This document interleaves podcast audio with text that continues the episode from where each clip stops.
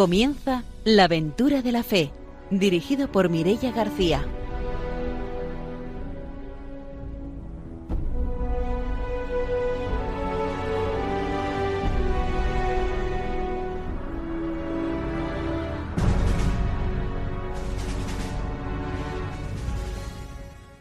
Muy buenas noches, empezamos la aventura de la fe aquí en Radio María, empezamos una nueva aventura misionera. Y empezamos, como siempre, saludando a nuestro programa. Está con nosotros el padre don Arturo García. Buenas noches. Muy buenas noches, dos radiantes. Una alegría de estar con ustedes otra noche aquí. Saludamos también a Ramiro Fauli. Buenas noches. Hola, buenas noches. Hoy vamos a mandar un saludo hacia O'Neill en Alicante y muy especialmente a Mila Llorens pues enviamos esos saludos de Ramiro como siempre y saludamos también a nuestra invitada de hoy, que es la hermana María Gómez Lechón. Buenas noches, María. Buenas noches. María es hija de la Caridad en Mozambique y será como siempre después de la formación y de las noticias cuando conozcamos su testimonio misionero. Saludamos también a nuestros técnicos, a Ramón Herrero y a Fernando Latorre y empezamos ya nuestro programa con la formación misionera.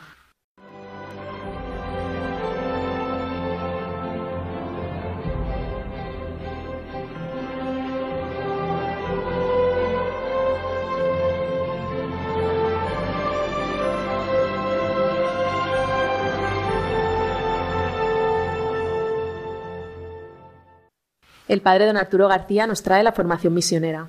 Pues hoy justamente vamos a comenzar un nuevo capítulo dentro de esta obra misionera de San Juan Pablo II y es la obra de los catequistas y la variedad de los ministerios. Es decir, estábamos escuchando en todos los programas, ¿no? Pues que nos hablan de, la importancia de los catequistas en la misión. Vamos a ver el Papa San Juan Pablo II, que la verdad es que siempre da, pues, como en el centro, ¿no? de, cada ministerio, ¿no? de cada eh, tema que nos eh, trata. Entre los laicos que se hacen evangelizadores se encuentran en primera línea los catequistas. El decreto conciliar misionero los define como esa legión tan benemérita de la obra de las misiones entre los gentiles, los cuales, llenos de espíritu apostólico, prestan con grandes sacrificios una ayuda singular y enteramente necesaria para la expansión de la fe y de la Iglesia. No sin razón las iglesias más antiguas, al entregarse una nueva evangelización, han incrementado el número de catequistas, e intensificado la catequesis.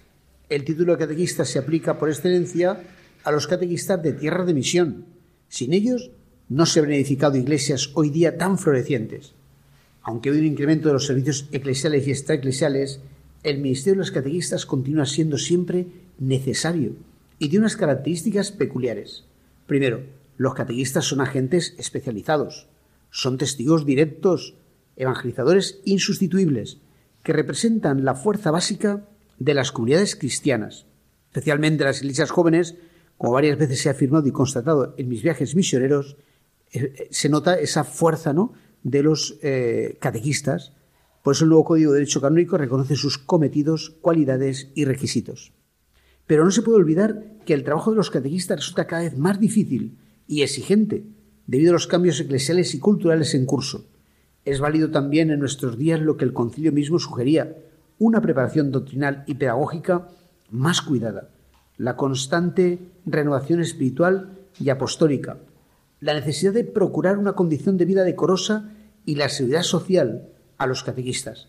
Igualmente es importante favorecer la creación y el potenciamiento de las escuelas para catequistas, que aprobadas por las conferencias episcopales otorguen títulos oficialmente reconocidos por estas últimas. Entonces, bueno, pues es verdad que son muy importantes, que hay un incremento grande de los catequistas en el mundo, pero sobre todo que hay que formarlos bien. Y es verdad, ¿no? Es decir, que en todas las iglesias, sobre todo en las iglesias donde dependen tanto los catequistas, en África, en Asia, siempre hay una dotación de organismos pontificias para esa formación de los catequistas. Porque si no podrían formarse, pues son pobres, para que ellos puedan pues tener eh, por lo menos a lo mejor una semana al año, o hacer dos semanas, en las que se reúnen eh, por diócesis, por grandes eh, regiones y ahí pues tiene una formación intensa para que si ellos puedan luego pues ir formando a, los demás en, sus parroquias donde a lo mejor el sacerdote pues va pues cada tres meses o las religiosas pues van cada mes o cada dos meses pero que catequista está ahí siempre eh, no solo enseñando la fe sino también pues dirigiendo la comunidad eh, pues diciendo también pues organizando mm, e incluso también pues a veces atendiendo pues el culto que dan mientras no hay religiosos no hay sacerdotes pues hasta aquí nuestra formación misionera de hoy. Nos vamos con las noticias.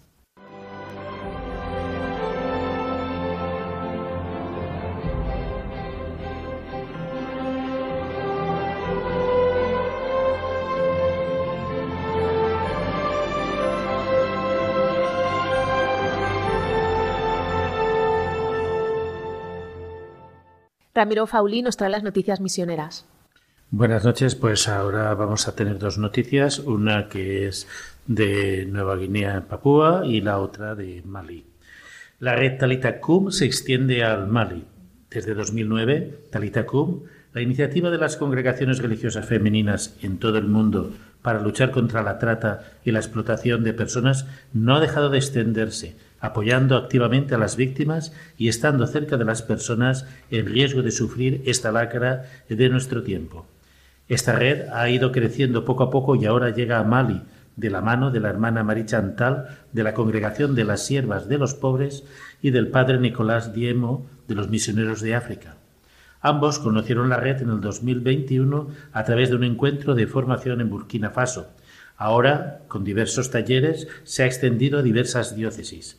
Se ha creado Takuma, que es el Talita Kum en Malí, que tendrá núcleos de actuación en cada diócesis y ya han elaborado el plan nacional algo muy necesario, puesto que la trata de personas en Mali, aunque pasa desapercibida, es una realidad muy presente. Así lo atestiguó la última investigación llevada a cabo en colaboración con religiosos y religiosas que trabajan en las seis diócesis malienses. Malí, desgraciadamente, es un país de origen, de tránsito y de destino para hombres, mujeres, niños y niñas que son víctimas de trabajos forzados de explotación sexual, migración forzada y otras formas de esclavitud moderna dentro y fuera del país. Así pues animamos a este tipo de trabajos que están llevando los religiosos en la trata de personas en pleno siglo XXI. Y la otra noticia, pues una noticia que nos viene de infancia misionera y es que ayudan a los niños de Papúa. ¿eh?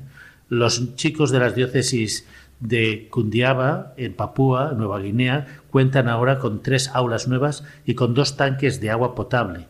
La ayuda les ha llegado literalmente de las antípodas, pues procede desde España y de Nueva Zelanda. Las aulas y los tanques de agua permitirán que los niños acudan a la escuela en dos aldeas enclavadas en una remota zona de Papúa, donde la exuberancia de la selva hace que se haga difícil el acceso. El nuevo edificio que alberga las aulas es de arquitectura tradicional de Papúa, en madera, con galerías cubiertas de paja, así como han elaborado un pasillo central y tres aulas. Todo ello animado con los colores propios que caracterizan a esta isla. Con la generosidad de los niños y adultos de todo el mundo, la obra pontificia de la infancia misionera se crea un fondo universal que permite ayudar a todos los proyectos de los territorios de misión, entre ellos este de Papúa. Pues hasta aquí nuestras noticias misioneras y ahora sí nos vamos con la entrevista de hoy.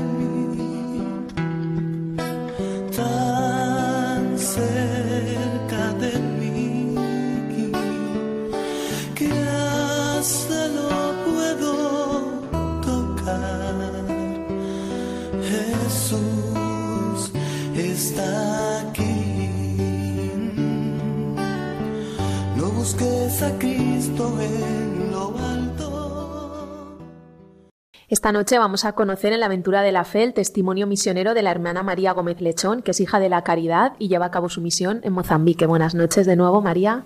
Buenas noches a todos los radios oyentes y a vosotros. Bueno, María está destinada en una ciudad que está al norte de Mozambique, que se llama Nacala. ¿Cómo es esa ciudad donde llevas a cabo tu misión, María? Pues Nacala está en el norte del país, está en el extremo eh, en el otro extremo eh, a la capital, que es Maputo, y por eso pues está un poco, vamos a decir, dejada de la mano de Dios. Y es, es una ciudad que está creciendo muy deprisa porque tiene el puerto de mayor calado de África Austral y por ahí pueden salir y salen muchos recursos naturales. Y por eso em, es una zona muy querida para las inversiones extranjeras y sobre todo para dar vida al puerto sacando esos recursos que, que, son necesarios en otros países, pero que no siempre se extraen de Mozambique de la manera más conveniente. Bueno, un puerto siempre significa riqueza, pero también significa diferencias sociales. ¿Cómo es la realidad social en Nakala? Eso, realmente eh, allí eh, mucha gente de rural viene en busca de mejores condiciones de vida, pero es verdad que para algunos eh, igual encuentran empleo, pero desde luego las condiciones nunca son las mejores.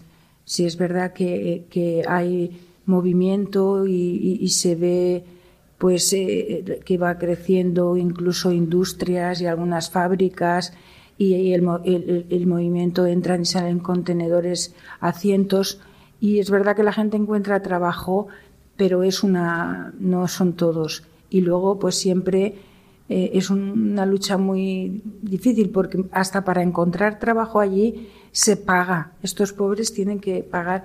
Realmente eh, es una lucha donde los pobres siempre están en desventaja cómo es el asentamiento de las personas que vienen a veces de otros lugares para instalarse en, la ciudad.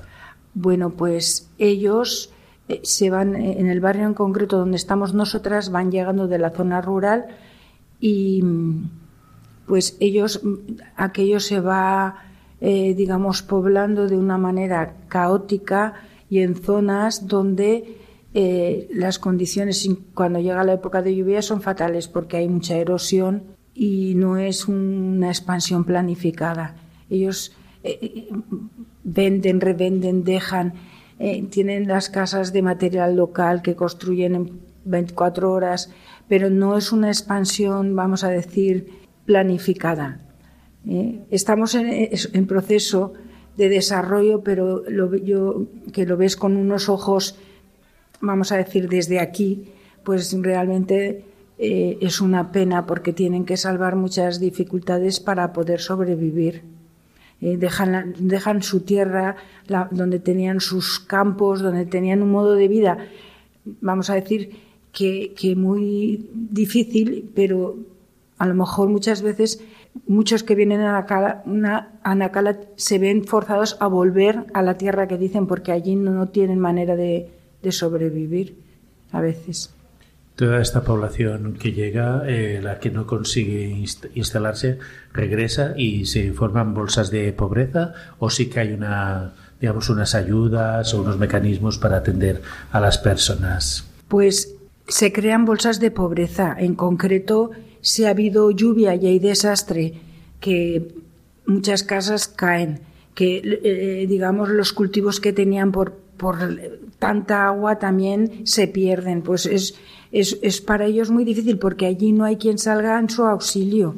Nosotros desde Cáritas eh, eh, y desde pues ayudan, por ejemplo, Manos Unidas, eh, ahora mismo en Chocue que ha habido, ha habido unas lluvias con, con eso, inundando zonas grandes, aunque no les ha afectado a las hermanas, pero ellas han recibido de manos unidas ayuda para poder ayudar a toda esa población, porque muchos de los enfermos que ellas atienden están en esas zonas. Allí donde ustedes están, eh, ¿a qué se dedican en concreto? ¿A educación, a sanidad? Sí, nosotras, la comunidad a la que yo pertenezco allí en Tupaya, nos dedicamos principalmente a educación, aunque también hay una hermana que trabaja en un centro de salud. ¿Y que tienen algún colegio? Sí, que pues allí tenemos... Em, empezamos con una escuela primaria, pero con, queriendo atender las necesidades que nos íbamos encontrando, empezamos a trabajar para poder tener escueliñas que llamamos allí, que son pequeños jardines de infancia en todo el barrio, eh, de una manera modesta, em, siempre trabajando en lo principal, que eran los profesores o los educadores. Empezamos a tener escueliñas por todo el barrio. Después, para los alumnos que salían de la primaria, que veíamos que no tenían muchas alternativas, empezamos a trabajar, primero también formando profesores para que pudieran dar clases en la secundaria y después ya eh, también empezamos a trabajar para poder construir la escuela secundaria. En la actualidad, pues atendemos unos 5.000 niños, contando con los, los, los las tres fases. ¿Tienen hasta bachillerato?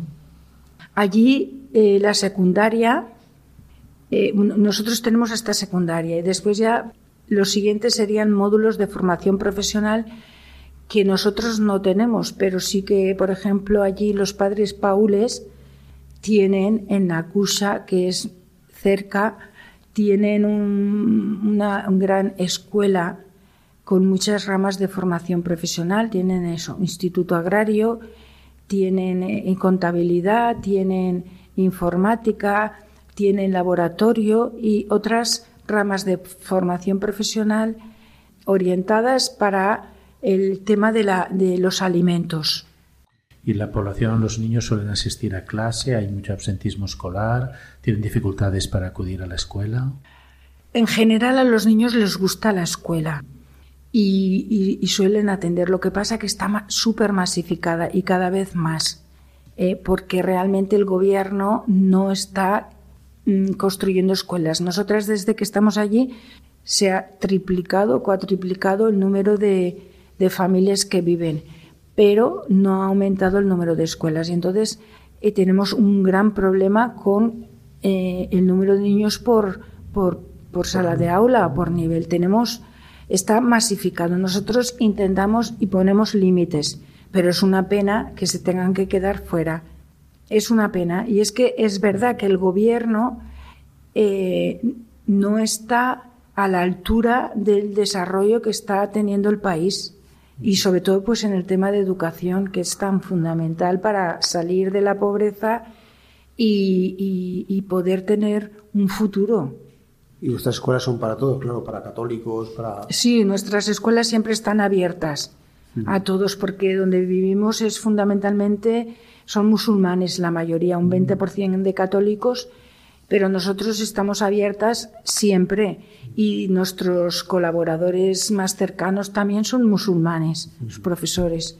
O sea, no, tenemos, ahí no, hemos tenido nunca ningún problema. Y luego la pastoral es aparte y los niños del colegio participan de la pastoral y de... Lo que pasa que allí em, vamos a decir que la pastoral la hacemos preferentemente en la parroquia, aunque el ideario nuestro es cristiano y lo trabajamos con los profesores, los valores los vivimos y los desde la dirección estamos impulsándolos permanentemente, pero es desde la parroquia desde donde trabajamos específicamente en la catequesis, y en la, escuela los valores y ellos lo saben y, les gusta. Ah, o sea, a los propios musulmanes les gusta que sus hijos vengan a nuestras escuelas porque reciben más atención, más educación, estamos más pendientes de ellos, tienen alternativas educativas. Mm. Eh, de, una apertura a la fe también, decir, claro, son creyentes. ellos son creyentes y he de decir que los musulmanes tradicionales son tienen una ideología muy similar. ¿Existe un sistema de protección de la infancia en Mozambique? ¿O los niños cuando quedan sin padres o abandonados? Allí eh, lo normal es que la familia los acoja. La propia familia. La propia sin familia. Hacer trámites Sí, administrativos. sí, sí. nada. Eso es lo más común. En la, en digamos, en una convivencia tradicional. Y lo hacen sin problema. Lo que pasa que, claro, en las circunstancias actuales que mueren tantos adultos por eh, el sistema familiar ha cambiado, y sobre todo en las ciudades, porque mandan muchos, eh, digamos, niños del campo a la ciudad con un tío, con, con un familiar para que estudie o para que cuide de los pequeñitos para que el adulto pueda ir a trabajar. O sea, el sistema familiar allí se ha visto afectado pues por el desarrollo. Y luego tenemos eso, pues eh, tenemos el SIDA también ha sido causa de que muchos ad- adultos mueran jóvenes precozmente. Incluso actualmente hay mucha muerte por SIDA o ahora está más controlado. Pues mira, hay muchas muertes de adultos. Lo que pasa es que no hay eh, Diagnóstico. Eh, exacto, no hay un diagnóstico certero. Cuando dan la- noticia de que ha muerto un adulto, pues dicen por, do- por enfermedad, pero no se sabe y mueren muchísimos. Yo que tengo un chat de profesores, pues te voy a decir que todas las semanas dos, tres, dos, tres a nivel de Nacala. O sea que, que, que es muy triste. El año pasado, en la escuela nuestra secundaria, que hay 30 profesores, solo el año pasado murieron tres. ¿De la plantilla? Sí, es demasiado. No, no es que sea así, lo, pero murieron tres. ¿Y el sistema sanitario allí en Mozambique? El sistema sanitario eh, es bueno en teoría y los que actúan bien pues hacen una buena labor porque es gratuito, pagan una cantidad simbólica. Lo que pasa es que hay muchísima corrupción. Entonces ese es el problema, que van a- allí al hospital o donde vayan y para que les sean ser atendidos o ser bien atendidos tienen que ir con dinero por delante. Eso pasa en todo. O sea, es una corrupción eh, a todos los niveles, en todos los órdenes. Pero claro, en la sanidad es muy penoso, porque muchas veces de eso depende la vida o la muerte. Y, realmente eh, pasa eso. Por eso el centro de salud Acumi, que están, eh, depende, vamos a decir, de los vicentinos, y otro centro de salud que tienen las hermanas Pilarinas, tiene muchísima gente, porque saben que allí no hay corrupción. Que si hay medicamentos, se irán con medicamentos. Ahora, en el sistema público, pues muchas veces no tienen ni paracetamol, porque han desviado todo. O sea, que hay dificultad en el acceso a los fármacos. ¿no? Sí, y a la atención. Y yo creo que en el norte es mucho peor que en el sur. En el sur, por lo que te decía, que, que es la capital, y allí, digamos, la vida está eh, más desarrollada, hay menos, menos corrupción, por lo menos en, en- en lo que es la sanidad. Pero aquí en Nacala es muy, es muy penoso, porque para operar a alguien tiene que llevar todo, tiene que llevar de- o- de- para hacerte análisis la jeringa, para operarte tienes que llevar catéter, suero, eh, hilo para costura, de seda, de no sé qué, mil, mil, mil historias. Y es que, y claro, esta gente que muchos son analfabetos, que no saben nada, ¿de dónde van a sacar? Eh, Ya que estamos en la parte un poco sanitaria, hemos hablado de la influencia de, digamos, del SIDA, ¿no? Después hemos tenido, me imagino que la malaria o el paludismo será una zona palúdica fuerte y ahora también con el COVID, ¿no? Cómo ha afectado todas estas, digamos, epidemias, unas ya de antiguo y otras modernas, a la población y a la estabilidad de la población. Sí, pues mira, realmente allí lo que la gente muere de sida, de malaria, de infecciones gastrointestinales e infecciosas en general. COVID, pues no se puede comparar con lo que se vivió aquí. Allí prácticamente no ha habido COVID. Nosotros cogimos, eh, vamos a decir los blancos mayormente, pero la gente de allí no. Lo que pasa, como pasa en otras cosas, los formatos y la presión internacional les exige a que tomen unas medidas y las tomaron rigurosamente. Suspendieron las, las, Las clases. clases, luego cuando empezaron eran por grupos reducidos salvando las instancias. O sea, les piden unas cosas, eso, una, la presión internacional hizo que todo el país se pusiera, em, digamos, a funcionar con las mismas medidas que en otros sitios cuando allí no era necesario porque no había, no había este, el número de casos ni la gravedad que hemos visto aquí en España. Lo que pasa que eso viene por presión exterior. Es como, yo voy a poner un ejemplo para que se entienda bien. Nosotros al principio, cuando pedíamos dinero al gobierno, cuando había mucho SIDA, eh, estaba el Consejo Nacional de Combate al SIDA. Y para construir, ¿qué queríamos construir para atender a la gente del barrio? Una estructura, nos pedían hacer presupuesto el Banco Mundial y ellos, que son de Mozambique, era, era la mano, la mano del, del gobierno financiada por el Banco Mundial. Tres presupuestos con constructores, pero si en Acala no había ningún constructor. Y los que se hacían pasar por constructores cobraban un montón para poner a esto y no hacían nada, no acompañaban la obra nada. Por eso digo que a veces eh, muchos procedimientos que se imponen a estos países están fuera de la lógica y la realidad de ellos y, no ayudan. Lo que pasa que, claro, si hacemos esto, nos dan dinero, pues haremos lo que nos digan. ¿Y cómo afectó esas medidas, a, digamos, a la educación? Porque, claro, un sistema donde no podían atender, eh, a lo mejor eh, pedían que se hiciera online, no había posibilidades. ¿Cómo afectó al proceso? Pues perjudicó muchísimo porque estuvieron un, año sin clases. Cuando volvieron a, volvimos a tener clases, tuvimos que seccionar todos los grupos. Eh, reduciendo el número de horas lectivas. Allí no existe el online para estudiar. Entonces fue un perjuicio muy grande.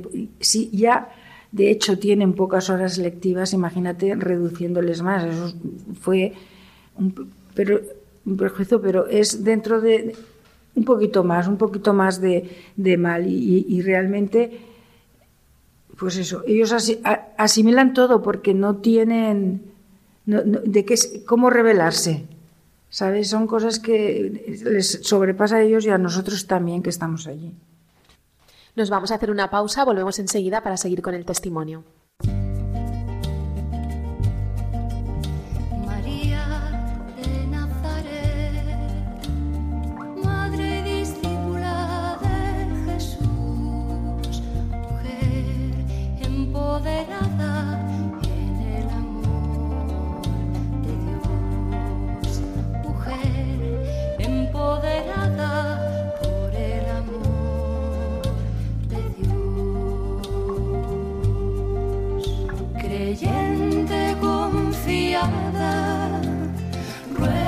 Con nosotras, hogar de la palabra. Ruega con nosotras, seguidora de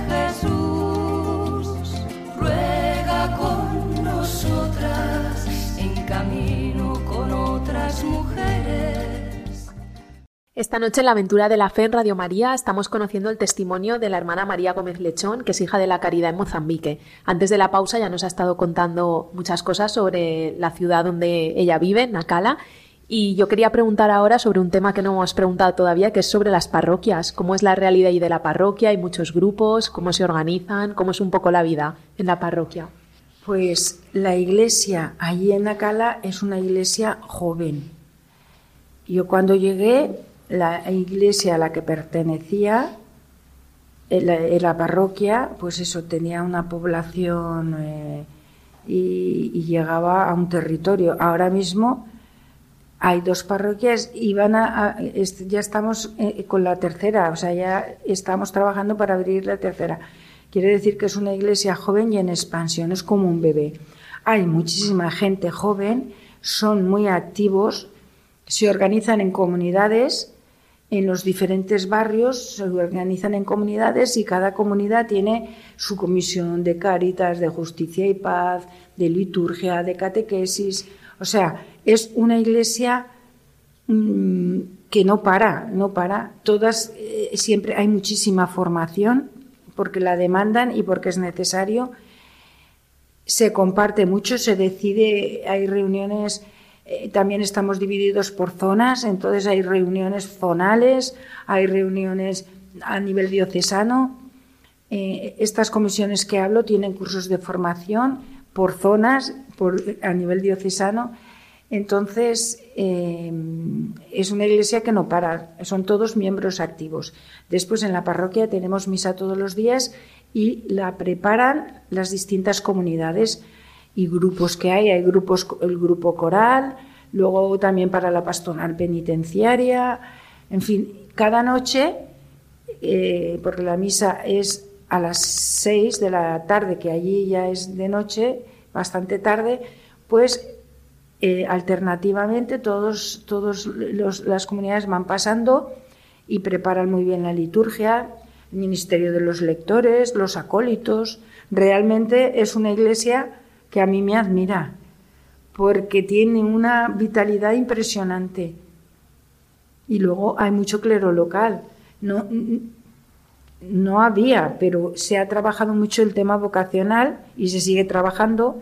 Entonces, realmente, eso se nota en pocos años, en 20 años o en 15 años, eh, que eran, eran críos, pues ahora ya, los, ya están, digamos, funcionando a pleno rendimiento pues muchísimos padres diocesanos y también en la congregación. Eh, ¿Ustedes su labor en la parroquia es de colaborar con los grupos que hay? ¿Tienen algún cargo específico? Eh, ¿Van a visitas a los hogares? Bueno, yo en este momento soy mm, la responsable de la Comisión de Justicia y Paz de la Diócesis. Ah, de la Diócesis Sí, a nivel diocesano. Entonces, allí eh, hemos trabajado con Cáritas, con el tema de los desplazados en este proyecto que, de, digamos, de emergencia que surgió eh, en el 2000, antes del COVID, 2020. Y en este momento estamos trabajando, dando formación, porque el año que viene va a haber elecciones. Entonces allí en las elecciones la corrupción también es muy grande. Y queremos que los, las personas de justicia y paz sean observadores. El gobierno, antes de las elecciones, abre inscripciones para quien quiera ser observador, pero claro, no puede ser cualquiera, tiene que tener un mínimo de formación y de conocimiento. Dar la formación para esto es difícil porque no lo puede hacer nadie de fuera, tiene que ser ellos mismos que saben lo que pasa y las triquiñuelas que tienen en, todas las corruptelas. Por eso para nosotros a veces es difícil porque no comprendemos muy bien lo que está pasando. Ellos sí. Entonces, eh, después de mucho buscar, porque no es fácil, encontramos un padre, el padre Maya, que se disponibilizó para esta misión. Entonces él ha dado formación a un grupo de jóvenes que ahora mismo, en breve, y se dispersarán por toda la diócesis para llegar a todas las parroquias es que es difícil imaginarse. Si pensamos, por ejemplo, en Nacaroa, que está a tres horas de, de Nacala, esa, parroquia tiene 100 comunidades. Si pensamos en la mapa, esa, no sé cuántas, pues otras tantas. Pero claro, es que tú vas a esa parroquia que está allí tan lejos y aquellos que están en las comunidades de esa parroquia a lo mejor están a dos días de camino o, así, porque allí no llegan a... Eh, o sea que trabajar en toda la diócesis no es fácil. Claro. Pero es, es la manera, o sea, es una, una, estrategia que, que, vamos, vamos intentando tener para llegar a, todos sitios. Y el año pasado tuvimos un proyecto que nos, nos financió Miserior. Miserior, sí, de Alemania. sí. de Alemania en donde nos eh, tuvimos, o sea, dos jóvenes que se formaron para TICS, para eh, la tecnología.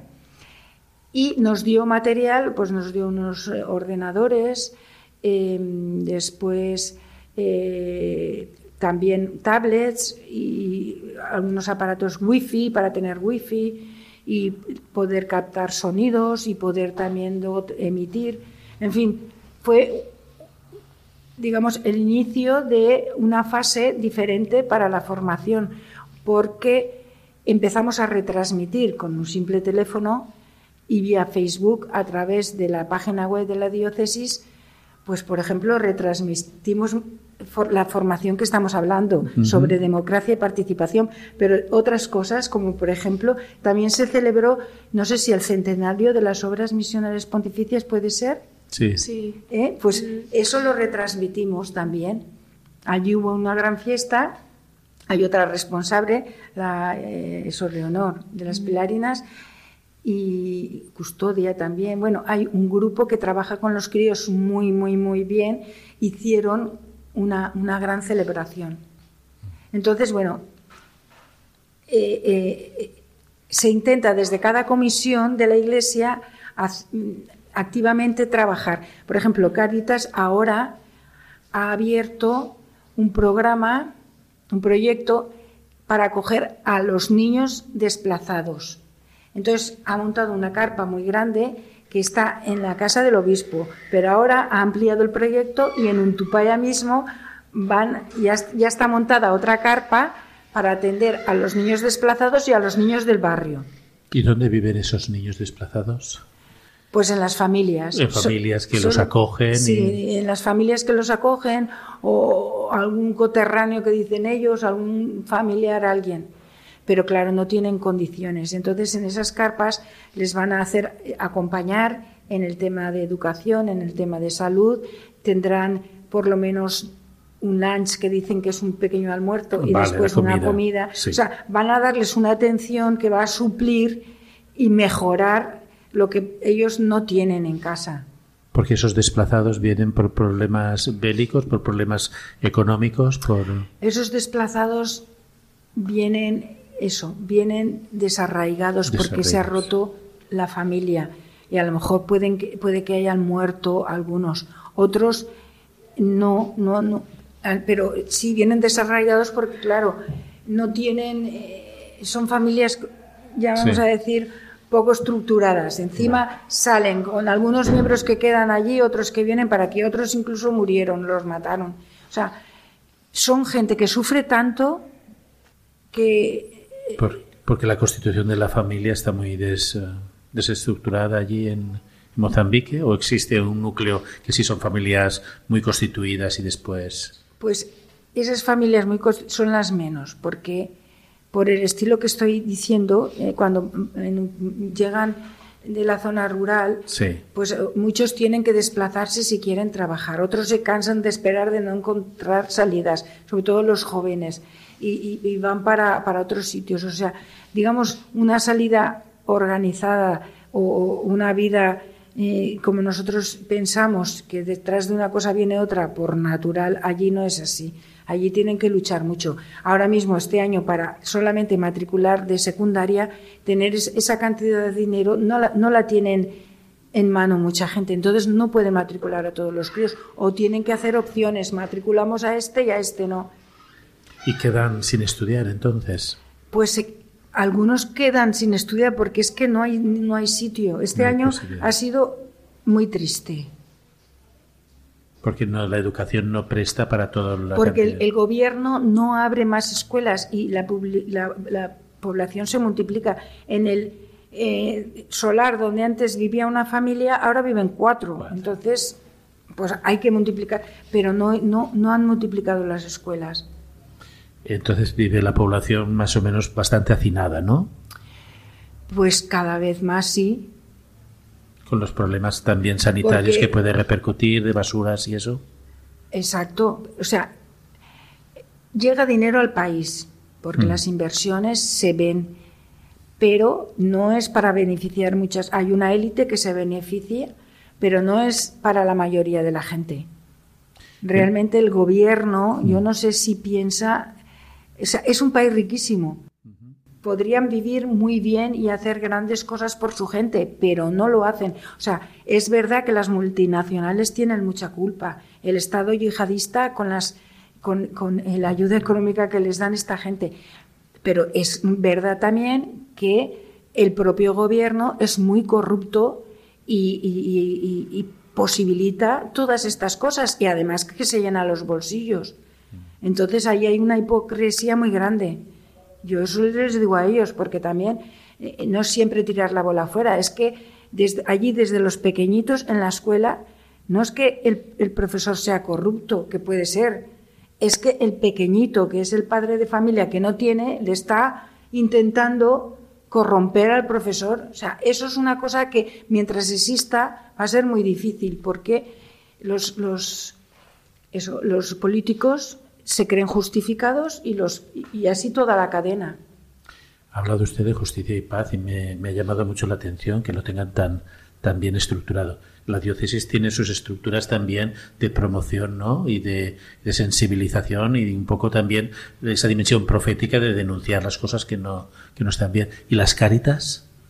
Pues las cáritas, ahora mismo hay una eh, chica de Misevi, es una lega vicenciana que estuvo trabajando muchos años allí y ahora ella ha asumido la responsabilidad, que es mucha, y lo está haciendo francamente bien. Se llama Loli Martínez y, como es vicenciana, yo la conozco ya muchos años, nos llevamos muy bien. Y la verdad que a nivel diocesano el obispo es eh, riojano, don, eh, Alberto Arrejula y es una persona encantadora, además muy comprometida, muy sencilla, también con ideas muy claras de lo que se puede hacer. Y allí realmente vivimos, nos, nos apoyamos y nos trabajamos muy juntos los, los religiosos, las congregaciones. Tenemos mucha ayuda mutua y, y confianza. Eso ayuda mucho a poder desarrollar la iglesia y, y hacerlo pues felizmente, con alegría, porque, porque es una, una, pelea realmente. Y la Iglesia Católica se caracteriza, bueno, por lo menos en educación, en ayuda social, ¿no? ¿Y cómo, cómo es la relación en esas ayudas con uh, otras iglesias y con otras religiones? Pues es que realmente yo creo que la Iglesia Católica es la única que tiene ese impulso fraterno y solidario porque otros pueden hacerlo, pero como lo hacemos nosotros, porque nosotras allí, hijas de la caridad, colaboramos en la parroquia mucho, pero también la impronta social que tenemos es muy fuerte, educación y salud. Entonces, pues ese es nuestro testimonio. ¿Actualmente cuántas hermanas sois allí? En esta comunidad somos cinco, pero en la provincia seremos unas 65 hermanas. Y vosotras también tenéis, digamos, una rama de laical y de formación y de compromiso, ¿no? Sí, bueno, la familia vicentina tenemos mm. Misevi, que durante muchos años ha estado colaborando. Ahora en este momento está Loli, que sigue siendo de Misevi. Eh, Loli en un momento determinado tomó la opción de, de casarse y ya se ha quedado allí. Ya ha formado su familia. Es una laica vicenciana que se casó y ha, ha formado su familia y sigue, eh, digamos, el ideario vicenciano. Eh, es muy valiente, es muy valiente Loli y muy luchadora. Entonces, eh, nosotros recibimos, aquí tenemos a Mirella que viene todos los veranos que son cristianos comprometidos de muchas maneras en cada uno en su lugar y vienen el periodo de vacaciones escolares que tienen a colaborar, por ejemplo, en nuestras escueliñas. Ah, pues me gustaría que un poco de, su opinión, que no lo pregunte Mirella, porque ella es implicada, pero sí que sé de muchas experiencias y hemos entrevistado a jóvenes que han pasado por allí. ¿Cómo es la pues, experiencia? Pues mira, es una riqueza muy grande porque es un intercambio eh, entre personas, que eso es lo más importante. Ellas, cuando van dan formación a los educadores de las escueliñas que tenemos, que, pues en conjunto eh, son 16 escueliñas, unos años más, o sea, pero por lo menos son 500 críos, sino más directamente. Luego están las familias. Entonces, ellas se preparan durante el año, ellas saben a lo que van, además ya conocen el terreno y cada año colaboran de una manera. Y después, cuando vienen aquí, en Valencia en concreto, hacen campañas, recogen dinero y cada año han apoyado a un tema. Por ejemplo, un año con sacos de cemento, esos sacos de cemento junto con los, los padres de los críos construyeron las escueliñas, porque antes estaban debajo de un árbol o en una mezquita o en una capilla. Al siguiente año trabajaron para tener mesas y sillas. Al otro pintura, al otro una las letrinas. O sea, poco a poco han ido creando la estructura de las escueliñas, eh, además de forma local, con la colaboración de los de allí, que eso es muy importante, y además con una relación de familiaridad que aquellos de allí pues les da un ánimo tremendo, porque de verse solos o con solamente con nuestro apoyo a ver que llega dos o tres ahí que cada verano les bueno pues es un intercambio de cariño muy importante que eso yo creo que es una cosa que se vive mutuamente. Para nosotras eso es una maravilla porque ojalá que eso fuera más frecuente y más natural porque cambiaría mucho la, la realidad del mundo entero. Si fuéramos capaces de tener esos intercambios y, y ellas ahora están en camino de estructurar esa ayuda con una asociación y bueno, oye, pues Dios dirá, Dios dirá porque también eso es un poco eh, eh, hacer camino, como decir, caminando, no, no, no sabemos a dónde vamos a llegar, pero lo importante es estar siempre con esa disposición, ese corazón abierto y esas ganas de, de, de hacer cosas buenas para los demás. Sí, a ellos también les hace bien la experiencia de compartir en un país pobre, el tener que ayudar, el saber apreciar las riquezas que tenemos aquí y no hacemos.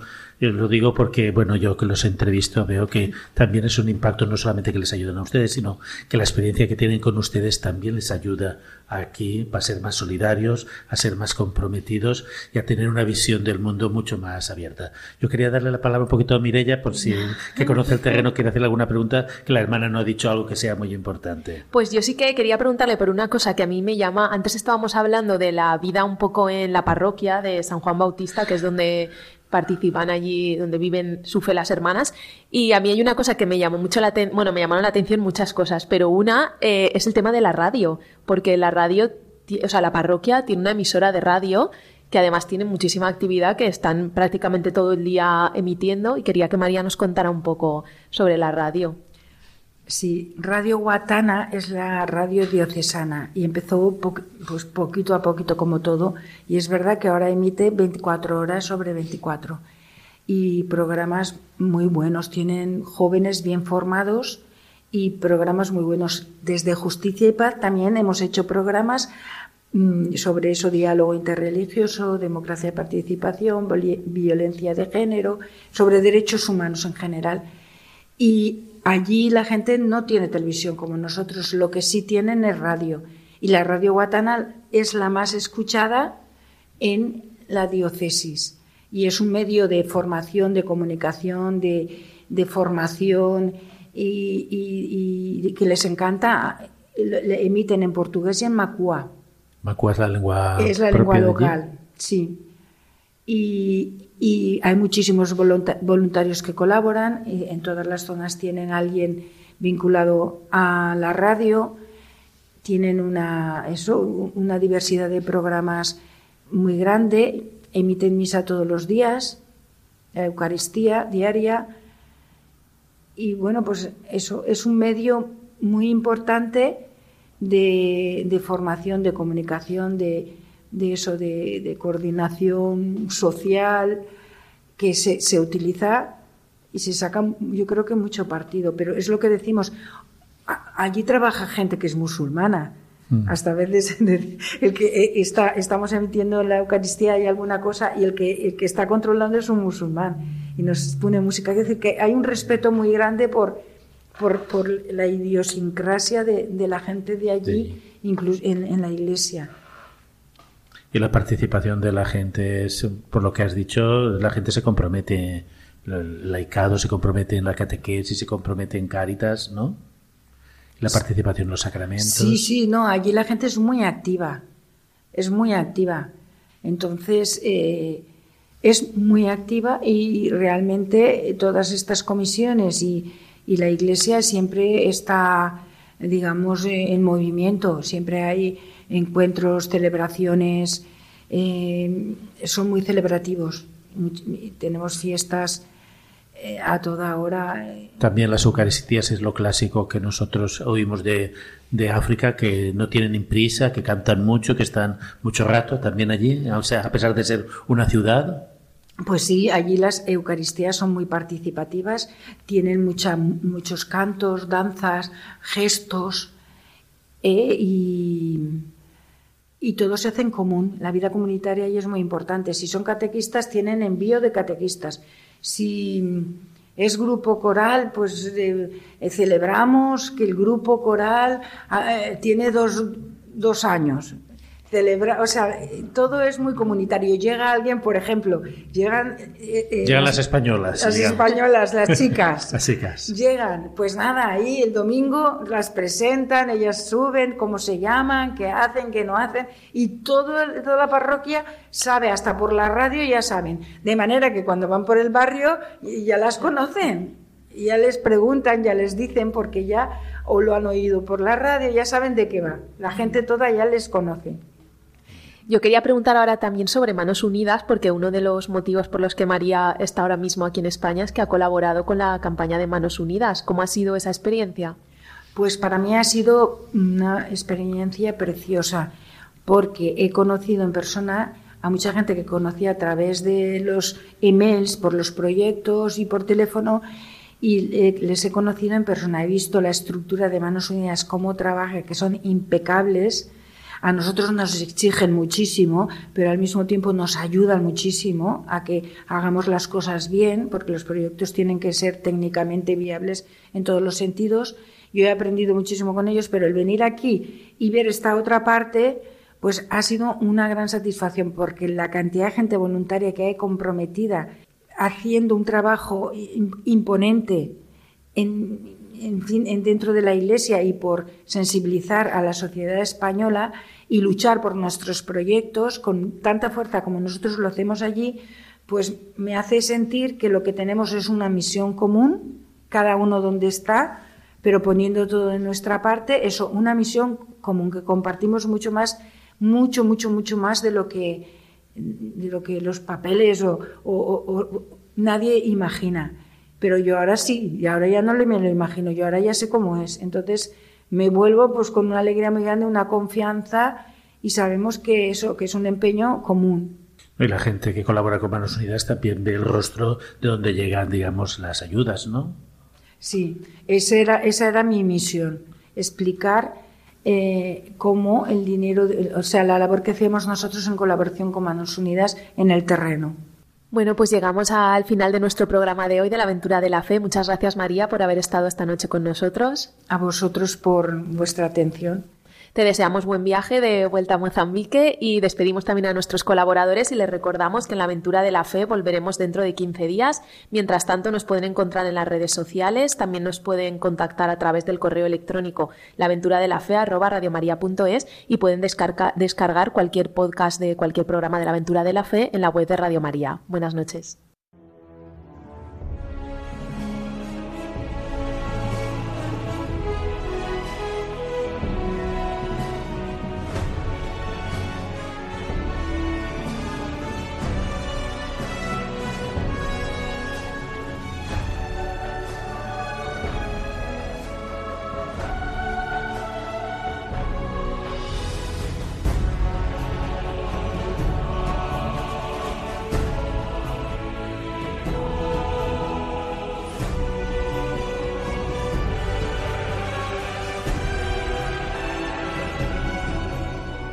Han escuchado en Radio María La aventura de la fe, dirigido por Mirella García.